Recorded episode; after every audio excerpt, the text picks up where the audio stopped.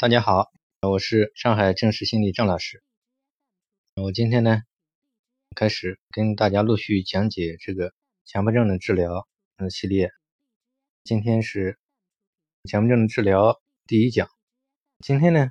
就讲一个概念吧，就是正常这个概念。可以说呢，几乎所有的强迫症的人呢，他们呢都有一个。可以说都有一个共性，就是不知道他个人是从什么时候开始，就是他总是总是认为呢，就是说自己得了强迫症，觉得自己不正常。那么呢，这个呢可以说是他产生这个冲突的一个持续的一个根源之一。所以说呢。我认为呢，强迫症的治疗呢，第一点呢，就是要让求助者要逐步了解这个正常这个概念。我在这个多年的这个心理心理这个一线辅导过程当中呢，发觉这个这一点是呃很重要的一点。可以说，很多人呢，他们认为他是理解了这个概念。但是呢，从很多人的后续的言行当中，你会发觉，他只是表面理解，嗯，其实他并不是深层次的能够，嗯，可以理解和认同。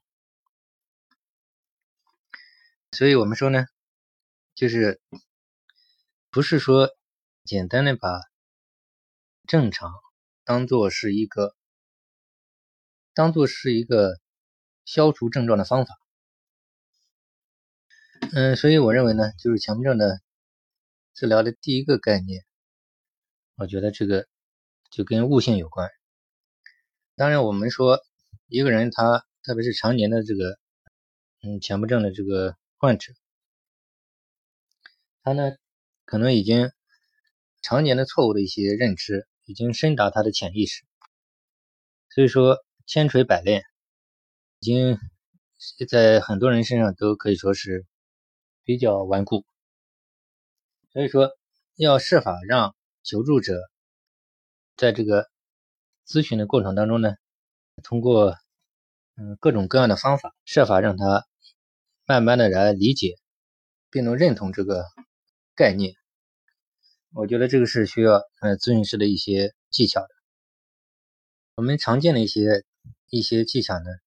比如可以采用这种列表法。那么，我们在这个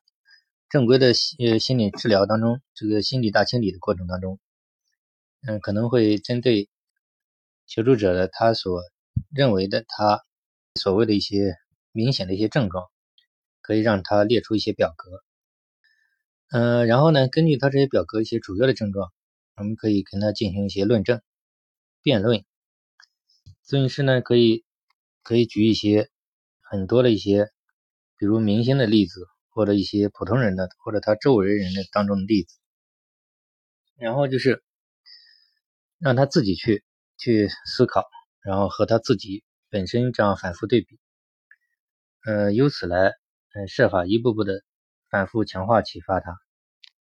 呃，让他能够呃有所领悟。还有一些方法呢，可能就是一些反问法，呃，一些这种。还有一些，比如可布置一些家庭作业，让他可以嗯回去问一问一些可以周围可以问的一些朋友呀，或者一些亲人啊什么的。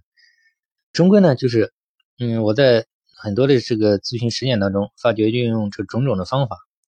在假以时日，会在很多呃求助者身上会收到明显的效果。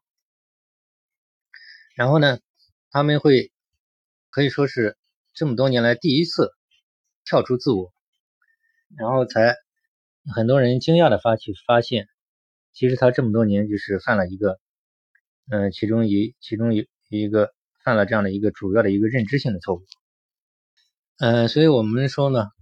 这个方面呢，也可以从这种一些嗯明星访谈录啊，或者一些综艺节目当中，类似的一些心理节目当中，可以。选择一些素材，就是设法这个咨询师可以自己收集嘛，类似的一些一一些节目，嗯，可以推荐给求助者去观看。然后呢，就是所有的目的都是，嗯，用种种的方法，就是设法让他就是跳出自我吧，跳出自我的这个怪圈，争取能够给他一个